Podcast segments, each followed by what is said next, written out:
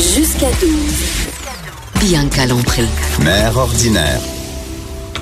Oh mon Dieu, je suis de retour. Hey, les joies du... je t'aurais d'arranger un, un micro.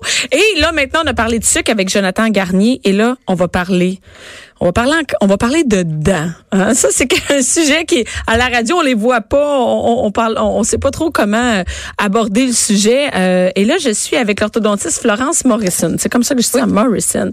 Et, mais parce que c'est comme un peu anglophone. Est-ce que vous êtes anglophone? Non, pas du tout. Pas du tout? Mais je sais, j'entends la, la, juste à vous approcher un petit peu. Et là, vous, vous êtes une orthodontiste. Et pourquoi? Euh, c'est mon recherchiste Alex qui nous a un peu mis la puce à l'oreille avec ça en, en en, nous, en nous amenant que les l'orthodontie, en fait les dents, pouvaient être reliées à l'hyperactivité chez les enfants. Et là, ça, ça m'a surpris parce que, ben tu sais, moi, je suis mère de famille, j'ai trois enfants et je me suis dit, Caroline, il pourrait-tu avoir un lien? Est-ce que c'est la première fois que j'entendais ça de ma vie et je suis sûre qu'il y a plein d'autres mères qui ont rarement entendu que là, que les dents pouvaient être reliées à un trouble d'attention ou à une hyperactivité. C'est ça vient d'où ça? Euh, en fait, c'est moi une question que j'aimerais vous poser, puis j'aimerais ah poser au maire euh, ce matin, c'est est-ce que votre enfant est agité? Est-ce qu'il a du mal à se concentrer? Euh, Est-ce qu'il se met facilement en colère? Ça, c'est les enfants. Ça, c'est des enfants. On a souvent tendance à aller directement regarder pour un trouble déficitaire de l'attention, mais si on se mettait à regarder leur sommeil. Ah, donc ça serait relié. L'orthodontie, le sommeil, l'hyperactivité. Oui, oui c'est vrai que c'est une bonne idée, mais des fois, c'est euh, nouveau pour moi parce que c'est drôle, cette semaine, je, moi, chez nous, on dort tous ensemble. Donc, c'est du coup dodo à cinq, à cinq personnes dans la même chambre. Donc, mes trois enfants dorment sur leur, euh, leur matelas dans la chambre. Et, et, je, me suis réveillée dans la nuit parce que j'en entendais un dormir agité. Et là, après ça, là, quand tu t'endors pas, t'es réveillé, j'entendais l'autre enfant qui grinçait des dents. Et là, j'entendais les bruits de tout le monde durant la nuit. Je me suis dit, c'est pas tout le monde nécessairement qui a un sommeil réparateur et calme. Exactement. Et, et, ça, c'est relié finalement, le sommeil avec l'hyperactivité. On penserait l'inverse, hein? Parce que en fait, euh, c'est co, c'est co-relié. C'est que les symptômes de, euh, du déficit de l'attention se recoupent avec les symptômes d'un enfant qui a des troubles respiratoires du sommeil. Alors, un enfant qui va être euh, hyperactif, un enfant qui a un trouble de sommeil, vous comme moi, quand on dort pas bien, on va vouloir aller dormir, faire on, est, on est plus, on est plus euh, mou, hein? on est moins en forme, on n'est pas hyperactif. Et un enfant, par contre, lui, sa façon de combattre le sommeil, c'est de bouger. Donc, un enfant qui a eu un mauvais sommeil va avoir de l'hyperactivité. Lorsqu'un enfant a un mauvais sommeil, il va souvent avoir un retard scolaire parce que il y a de la difficulté à retenir l'information. Mais ça, on l'a. Ça, nous, même chez l'adulte, on le voit. On a de la misère à lire, on a de la misère à... Oui. Concentrer, c'est une chose, mais il y a aussi, pendant notre sommeil, hein, il y a certains stades de sommeil qui nous permettent de retenir l'information et de la potentialiser. Et lorsqu'on a un sommeil qui est très perturbé, certains stades de sommeil qu'on appelle le sommeil paradoxal, qui est le sommeil de rêve, va être très fragmenté et va empêcher la consolidation des événements, des apprentissages de la veille. Donc, la courbe d'apprentissage de ces enfants-là va moins bien se faire parce qu'ils n'auront pas retenu l'information et en plus ils la retiennent moins bien parce qu'ils sont moins bien concentrés. Donc tous ces symptômes-là ressemblent énormément aux symptômes des troubles déficitaires Mais de l'attention. Quand, quand là, euh, si toi tu me dis ça, je veux dire, il y a d'autres les, les professionnels de la santé le savent? Oui. Bon, donc, oui, avec un grand sourire. donc, ça veut dire que les médecins, les pédiatres le savent. Donc, mais mais il y a quelque chose sur quand on nous dit, par exemple, euh, est-ce que ton enfant dort bien? Avant qu'on fasse tous du cododo ensemble, moi je pensais que tout le monde dormait bien, mais ils sont dans leur chambre. Hmm. Je me lève pas à 3 heures du matin pour aller voir s'il y en a un qui grince des dents ou un autre qui qui qui a chaud, qui est en sueur et qui, qui fait des mauvais rêves. Donc, on pense souvent que oui, mais on sait. Est-ce qu'on le sait vraiment s'ils dorment bien? En fait, dès qu'il y a un enfant qui a un diagnostic de TDAH, il devrait y avoir un, euh, un questionnaire de sommeil qui devrait être passé à ces enfants-là. Et suite à la lecture du test de sommeil, on devrait savoir s'il y a une suspicion ou pas qu'il y a un trouble respiratoire du sommeil. À ce moment-là, l'enfant devrait être référé euh, chez, avec un pneumologue pédiatrique pour que son sommeil soit investigué. Soit évalué pour, vrai. Donc, c'est pas on le couche dans sa chambre puis il se relève jamais de la nuit. On, on peut penser qu'il dort bien. Là. Oui, c'est ça. Puis c'est pas il y a quand même quelques enfants qui ne ronflent pas, mais qui vont quand même faire des troubles respiratoires du sommeil. Donc c'est sûr que c'est important à questionner, à regarder certaines morphologies, parce que c'est sûr que on va retrouver certaines caractéristiques euh, des enfants qui présentent des troubles respiratoires du sommeil. C'est sûr que moi, quand les enfants viennent en consultation d'orthodontie au bureau, euh, systématiquement, quand on les rencontre, j'ai même pas besoin que les parents remplissent le questionnaire. Dès que je les vois, je vois certaines caractéristiques, je vais poser la question aux parents est-ce que l'enfant ronfle? Est-ce qu'il a un sommeil calme? Est-ce qui se réveille plusieurs fois dans la nuit pour aller aux toilettes? Et de là, on fait remplir le questionnaire de sommeil.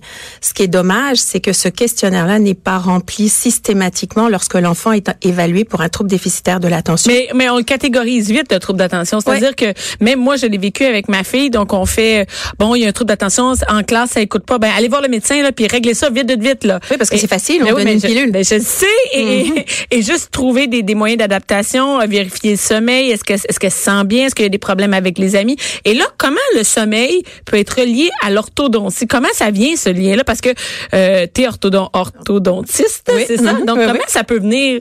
Parce qu'on n'est pas dans mm-hmm. les poumons, on n'est pas dans les problèmes pulmonaires. Comment c'est relié, En fait, c'est que tout rétrécissement des voies aériennes va euh, potentialiser ou entraîner un trouble respiratoire du sommeil. Alors, les causes sont différentes. On parle de l'obésité, on parle des, des, amygdales qui sont très, très grosses et on parle également d'un palais qui est très étroit. Donc, euh, nous, en tant qu'orthodontistes, notre point d'action euh, dans le traitement de l'apnée du sommeil ou des troubles respiratoires du sommeil, c'est par l'expansion. Donc, élargir la mâchoire supérieure. Est-ce que ça, c'est, euh, par exemple, ma fille, un, un, un appareil en haut qui mhm. pousse et qui ouvre le, le, palais, là, avec une clé, on ouvre. Là, Exactement, c'est ça? ça. Donc, c'est ce genre d'appareil qu'on va utiliser. C'est sûr que toutes les études vont montrer que lorsqu'on attaque des deux côtés, un enfant qui présente vraiment des troubles respiratoires du sommeil, on va souvent faire et le retrait des amygdales, des adénoïdes et l'expansion palatine, c'est-à-dire l'expansion de la mâchoire du haut, pour pouvoir aider à la respiration. Et la majorité des études montrent que les enfants sont pratiquement complètement guéris après cette, ces deux Et, et, comment on fait pour savoir, parce que comment on fait pour ça? Mettons, on est un parent. Ben, moi, par exemple, là, euh, mon enfant, il est agité. J'ai l'impression, même je peux aller vérifier son sommeil, je le vois, tout ça, ou il y a peut-être, j'entends des bruits, comment il respecte. Qu'est-ce que je fais? C'est l'orthodontiste peut m'aider ou c'est le médecin? Comment ça fonctionne? Sûr Déjà, ça commence où, tu sais? Oui, c'est ça. C'est sûr que c'est, c'est pas une spécialité qui est enseignée. Euh, moi, j'ai commencé à traiter des patients qui font de l'apnée il y a 27 ans. Les enfants, on les traite un petit peu plus, on les reconnaît un petit peu plus depuis 10 ans. C'est sûr qu'un enfant qui ronfle systématiquement, très fort, toutes les nuits, euh, qui a un sommeil agité, le lit est un véritable chantier le lendemain matin, euh, qui a de la difficulté à se concentrer, à, rester sur une tâche, qui bouge tout le temps, ça devrait allumer des petites euh, sonnettes d'alarme ça, aux parents. Ça, ça, en allume, mais ça en allume, mais, mais, mais la solution, c'est qu'on va au, médecin, puis tout de suite, c'est, c'est la médication qui nous est proposée. Moi, je savais même pas que ça pouvait être lié ensemble. Là. En fait, c'est moi, je, ce que je peux dire aux parents, c'est de questionner, de questionner, de dire qu'ils ont lu, qu'ils ont entendu, euh, que euh, c'est reconnu de toute manière dans la littérature que le, les troubles du sommeil vont parfois aboutir à des faux diagnostics de TDAH ou même, tout au moins, à potentialiser, parce qu'un enfant qui ça augmente, mal, oui. ça augmente. Un enfant qui dort mal, c'est sûr. S'il a un TDAH, ça va être pire. Donc la médication va probablement être augmentée, peut-être pour rien. Il y a des, une très belle étude qui avait été faite qui montre que dans un groupe d'enfants hyperactifs on avait euh, mis une technique de, prise en charge de ces enfants-là. Et dans l'autre groupe, on avait ajouté à cette technique de prise en charge des enfants hyperactifs une, euh, une rééducation du sommeil, c'est-à-dire euh, une routine de sommeil, une quantité de sommeil suffisante. Ils se sont rendus compte que 56% des enfants hyperactifs avaient une amélioration de leurs symptômes de mémoire, de d'apprentissage. Ils étaient moins hyperactifs. Donc, juste, même si l'enfant ne présente pas de troubles de sommeil, de lui donner un sommeil, une hygiène de sommeil importante, bonne, ça va déjà améliorer. même chez nous, ça change. Même, même, pour l'adulte, hein, si on dort bien, on est vraiment, euh, ça va vraiment mieux le lendemain. Oui, oui, oui. Et, et, là, euh, donc, est-ce que l'orthodontiste, on pourrait aller chez un orthodontiste et lui en parler de ça? Est-ce qu'en général, c'est juste toi euh, qui est spécialisé là-dedans ou les autres, ça allume des cloches et ils font, oh oui. non, c'est sûr que moi, je, suis spécialisée là-dedans. J'ai fait un, un, deuxième doctorat pour ça. Un deuxième parce qu'un, c'est... Ouais, c'est pas suffisant. Mais comme je dis à mes enfants, je comprends pas vite. C'est pour ça que j'en ai passé un deuxième. Et euh, donc, c'est sûr que on donne des formations aux, aux, orthodontistes. Alors, ils sont quand même formés. Souvent, j'ai des confrères qui vont m'appeler, qui vont me demander un petit peu où je réfère mes patients. Donc, c'est sûr que on est probablement très éveillé à ça. J'en ai parlé parfois à des pédiatres. Euh, parfois... Les pédiatres, ça, ils, savent peu. Hein? J'ai vu le regard. Peut-être pas. Donc, euh, mais je suis allée au congrès de, de des troubles déficitaires de l'attention l'année dernière à Québec. il y avait quand même beaucoup de pédiatres qui étaient là. Donc, c'est quelque chose, un petit peu une conscience qu'on a. Même pour l'adulte aujourd'hui, on sait que le sommeil est hyper important, euh, va entraîner tout un tas de problèmes de société. Et pour l'enfant, on commence à s'en rendre compte que c'est important. Moi, moi, je, je répète 50 fois par jour aux enfants, c'est deux heures avant le coucher, pas d'écran, que ce soit un iPod, que ce soit un iPad. Et le nombre d'enfants qui s'endorment avec, un iPod ou, mm. un, ou la, télé, la télé ou un iPad, je d'après moi, c'est le soir qui s'en servent le plus. Là. Exactement. Et quand je leur dis ça, je, vois les parents qui les regardent de dire tiens, je te l'avais dit, mais bon, si Florence le dit, peut-être ça va mieux marcher. Oui, oui, c'est ça. Mais ça, c'est parce que la lumière vient trop stimuler le cerveau et le cerveau ne peut pas se mettre dans un état de sommeil. Donc ça, c'est capital. Et parfois, les enfants, les ados me disent ouais, mais c'est pas grave, je baisse la lumière sur mon cellulaire. Non, non, c'est c'est pas de cellulaire ou pas de iPod, pas de iPad euh, avant deux heures avant de se coucher, qui est pas de télé dans la chambre, qui est pas le cellulaire sur la table de nuit non plus, parce que ça vient, même s'ils s'en rendent pas ah, ben non, mais c'est là, mais c'est pareil pour les, adultes, c'est là, c'est ça, fragmente. Puis on le regarde, c'est pas vrai, il peut pas être sur la table de chevet, puis ton enfant le regarde pas, c'est impossible. Même moi, s'il est là, je le mm-hmm. regarde, tu sais, puis je suis un adulte. Ouais. Donc ça va vraiment ensemble, c'est tout. Et, et, là, tu me disais juste avant qu'on entende non qu'il y a c'est élevé le nombre de, de patients, si on peut dire de clients là, qui viennent en orthodontie, des enfants qui ont qui sont diagnostiqués pour des troubles d'attention. Ah oui, moi il y a 27 ans quand j'ai commencé, c'était vraiment peu d'enfants chez qui on avait, euh, on voyait qu'il y avait du vivance, du concerta ou peu importe. Aujourd'hui, c'est pratiquement un enfant sur trois. Mais ça, c'est pas c'est pas une statistique que je sors, c'est moi dans ma pratique. Et, et nous, tout de suite, maintenant, quand il y a un diagnostic, on pose des questions sur le sommeil parce que on sait que soit on va peut-être permettre de retourner à l'envers et de faire en sorte que l'enfant prendra pas de médication, soit on va aider à ce que euh, il n'ait pas besoin d'une parce que c'est pas parce que c'est pas parce que la médication qu'il va mieux dormir le soir là. Mais ça n'a rien à voir. Même, même, souvent, ce sont des psychostimulants. Donc souvent l'enfant a du mal à s'endormir, donc ils prennent de la mélatonine pour pouvoir s'endormir. Mais la mélatonine ne fera pas qu'ils ont un sommeil. non. Non, c'est ça. Le sommeil va être fragmenté et on sait il y a plusieurs études qui ont montré que les enfants qui sont médicamentés vont avoir un moins bon sommeil. Alors c'est comme une roue qui tourne sans arrêt.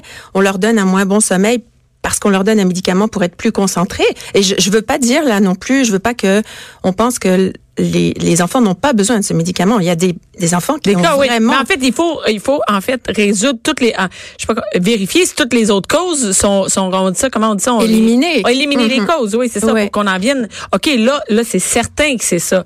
Mais moi par exemple, on m'a proposé ça pour ma fille, mais on, on a réglé euh, d'autres causes et on il y a personne qui m'a offert de dire hey peut-être qu'on pourrait aller voir d'autres causes. Est-ce qu'on peut-être qu'on pourrait aller voir le sommeil par mhm, exemple? mhm. personne me dit ça. Les broches de l'orthodontie personne m'en a parlé tu sais. Et c'est fascinant à quel point on va vers la médication sans même euh, éliminer ces causes là oui parce que quand j'étais au congrès de, de troubles de déficit de l'attention à Québec l'année dernière j'ai posé la question à savoir est-ce que systématiquement des tests de sommeil ou pas pas un test mais au moins un, un questionnaire de sommeil était mhm. passé? Et on me disait que oui. Puis en appelant dans les cliniques, je me suis rendu compte que c'était pas systématique. Hein. Alors c'est sûr que c'est une prise de conscience. Je pense que si les parents sont bien informés, ils vont pouvoir poser les bonnes questions. C'est quand même pas si difficile. Tu sais, le sommeil, c'est quand même pas la mer à boire à, à, vérifier. Là, tu sais, à, à, pas superviser, mais je sais pas comment dire, à faire des vérifications, savoir ce que son enfant ouais, dort bien. les listes d'attente sont très longues hein, à Montréal, à Sainte-Justine. Mais même nous, comme parents, on peut le mhm. vérifier nous-mêmes puis dire amener ce point-là au médecin. Oui, tout à fait. Mais est-ce que le médecin va prendre en considération? Ouais, c'est ça. Donc il y a beaucoup de laboratoires aujourd'hui privés qui permettent les diagnostics. Moi, c'est souvent là que je j'envoie mes patients parce que attendre deux ans à Sainte-Justine ou à Children pour avoir un rendez-vous, c'est impensable quand on sait que ça va affecter le développement de l'enfant, le développement scolaire, mais aussi sa croissance, hein, puisque l'hormone de croissance qui est sécrétée la nuit va être moins bien sécrétée puisque le sommeil va être fragmenté. Donc ça va avoir un effet vraiment très dramatique sur l'enfant si on n'intervient pas rapidement et c'est tellement peu de choses. C'est pas ben, quand on, sait qu'il y a le problème, la solution est tellement facile que c'est dommage qu'on en arrive. Est-ce qu'il y a des adultes qui qui vivent ça? Mm-hmm et qui ça pourrait être réglé à l'âge euh, à, l'âge adulte finalement. Oui, tout à fait. Moi, j'ai des patientes qui étaient médicamentées pour des troubles déficitaires de l'attention, qui se sont retrouvées à être diagnostiquées également pour l'apnée du sommeil. On les a traitées en orthodontie, hein, donc on parle chez l'adulte de chirurgie des mâchoires où on va avancer les mâchoires. Donc on a mis des broches, on a fait la chirurgie. Elles ne font plus d'apnée elles ne prennent plus de médication pour le trouble déficitaire de l'attention parce qu'en fait c'était relié à leur apnée du sommeil. Est-ce que euh, les est-ce que comme adulte on le sait qu'on dort mal? Est-ce qu'il y a toujours un symptôme par exemple de de d'apnée du sommeil où il pourrait ne pas avoir d'apnée et on dort mal, on respire mal puis on ne sait pas? Oui, mais en général en général la personne concernée est la dernière à le savoir. C'est Ah plus oui? souvent son entourage qui va lui le dire que le ronflement dérange ou que la personne arrête de respirer. C'est plus souvent la conjointe ou le conjoint qui s'inquiète et qui euh, qui a dit à la personne bon ben faut que tu ailles consulter. Mais il y a une présence d'apnée du sommeil. Oui. Et, et, et, et, toi, t'envoies des adultes qui règlent. Ça me, ça me fascine de. Moi, j'ai jamais entendu ça. J'ai trois enfants, donc le nombre de parents qui doivent avoir aucune idée que ça se peut, c'est quand même euh, fascinant quand on donne Ouais. la médication. Tu sais, il y a un gros nombre de, de- de- d'enfants qui ont la médication là. Un enfant sur cinq hein, qui a euh, qui a qui ronfle et qui a un TDAH fait de l'apnée du sommeil. C'est énorme. Et c'est pas. Est-ce que c'est nécessairement relié à l'orthodontie? Est-ce que l'orthodontie peut peut euh, régler le problème à 100 Euh, L'orthodontie seule, c'est rare que ça puisse régler. Comme je disais tout à l'heure, c'est plus l'orthodontie combinaison, hein. oui, et l'ablation des amygdales, des adénoïdes. Et là, par exemple, là, il y, a, y a plein de mères qui nous écoutent font Oh my God, je pense que je pense que moi, moi, ça- je veux savoir, je veux consulter.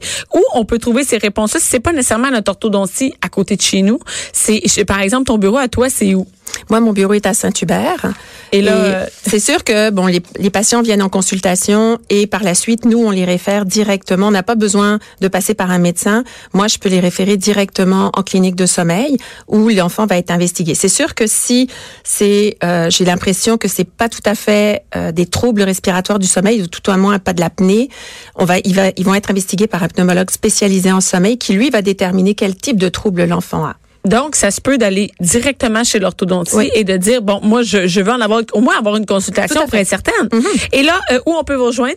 Donc moi je suis sur la rive sud, Florence Morisson, 450 656 5016 poste 2. Et C'est- Est-ce que est-ce que tu est-ce que tu es sur Facebook? site- Sur- Oui, on a un site Facebook, on a un site internet et les patients peuvent poser des questions sans problème sur le Est-ce site que Facebook. la est-ce que la clinique s'appelle la, clinique Florence? Ah, Oui, Florence clinique Morisson. Florence Morisson. Ben merci beaucoup Florence, Euh, tu là tu viens d'inquiéter plein de mères. Ou, Oui, ou de ou- mais peut-être rassurer après peut-être Ou qu'elle se questionne et Oui. c'est ça qui est important. C'est ça qui est important. Merci beaucoup Florence. Merci, au revoir. Bianca Lompré. Bianca Lompré. Mère ordinaire.